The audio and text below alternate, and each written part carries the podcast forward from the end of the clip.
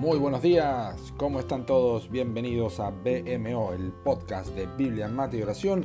Y hoy estamos con un nuevo episodio, pero en la lectura sugerida de Josué capítulos 9, 10 y 11. Nuestro episodio hoy se titula Más vale maña que fuerza.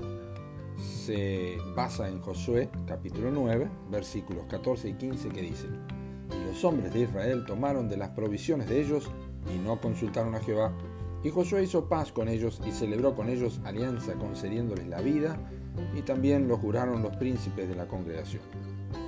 Satanás sabe utilizar muy bien la astucia cuando la fuerza no tendrá los resultados que busca para vencer al pueblo de Dios o al creyente. No cambia sus artimañas con el paso del tiempo, así logró hacer con Josué y la nación de Israel lo que de otra manera no hubiera podido.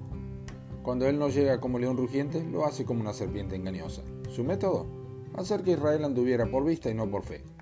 Cuando Israel confió en su propio entendimiento, basado en la observación, la reacción natural fue pensar, ¿qué tiene esto de malo? Habiendo sido derrotados en Ai, capítulo 7 de Josué, aprendieron la lección de no ocultar el pecado, pero ahora tenían que aprender que el pecado se oculta con astucia para obtener la victoria. Pero ellos solo miraron las batallas como una guerra material y este fue el error, puesto que hay una realidad que va más allá de lo material. Dice Efesios 6:12, porque no tenemos lucha contra sangre y carne, sino contra principados, contra potestades, contra los gobernadores de las tinieblas de este siglo, contra huestes espirituales de maldad en las regiones celestes. El sentido común nos ha sido dado por Dios para que aprendamos a escoger lo mejor. Pero eso es que, por eso es que sabemos cuando no debemos comer una manzana podrida, por ejemplo.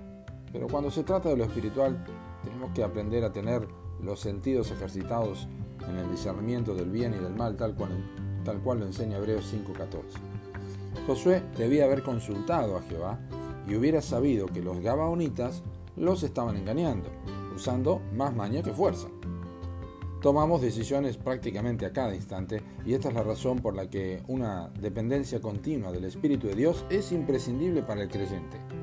Con toda probabilidad, lo que nos dirá continuamente es, fíate de Jehová de todo tu corazón y no te apoyes en tu propia prudencia, reconócelo en todos tus caminos y Él enderezará tus veredas. No seas sabio en tu propia opinión.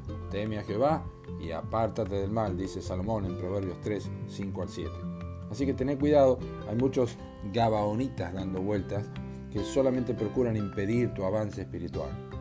La urgencia, decisiones inmediatas, gustos, oportunidades únicas, apresuramientos, tiempo mal utilizado, compras innecesarias, son, son muchas veces los que ocasionan esta derrota silenciosa, ¿verdad?